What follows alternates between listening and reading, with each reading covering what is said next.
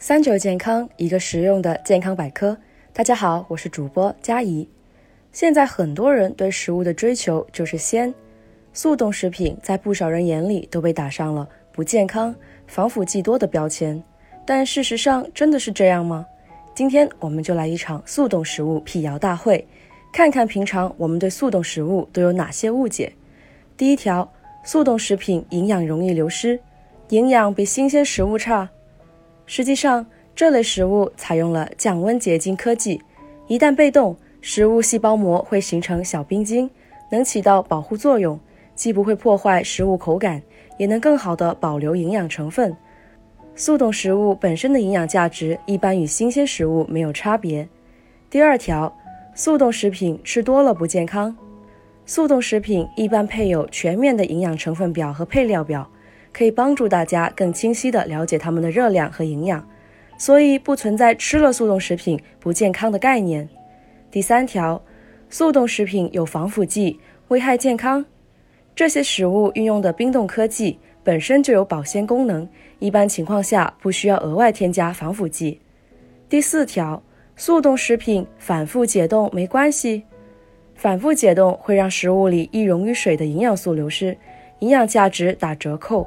所以大家需要留意速冻食物正确的解冻方式。说到速冻食品的解冻，大家平常是不是就直接将食物放在常温空间等待就算了？这里可以告诉大家，这种方法是错误的。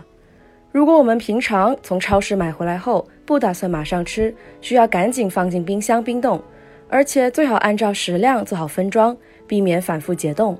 分装可以有效减少营养流失和细菌滋生。其次，还要记得速冻食品尽量避免与生肉放在一起，以免传播细菌微生物，引起食物变质。由于食品在冻结的时候，低温抑制了存在其中的微生物的活性，而解冻的过程随着温度上升，微生物开始复苏，活性增强。一般适合微生物生长繁殖的温度区间在五到六十摄氏度，所以在脱离冰冻环境两小时后的食物中，细菌会迅速繁殖。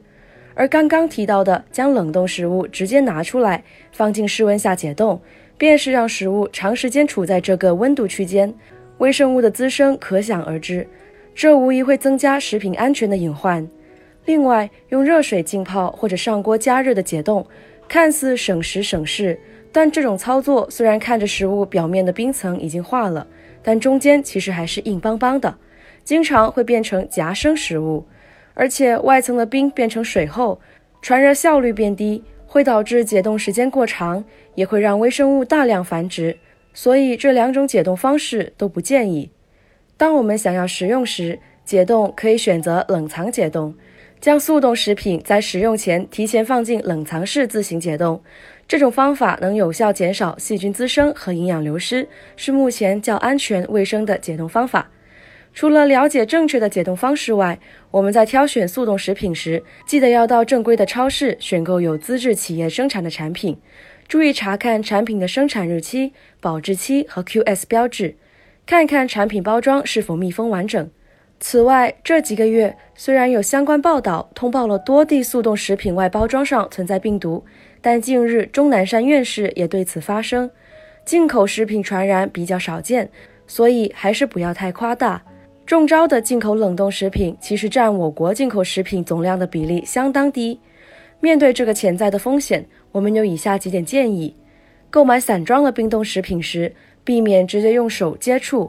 买完食品回家后，可以用百分之七十五酒精消毒外包装；清洗食物时，做到不用手接触口、鼻、眼睛；用独立封闭的包装来储存进口冰冻食品；切生食和熟食的刀具要分开。食物要完全煮熟了再吃。今天的节目也差不多了，我们下期再见吧。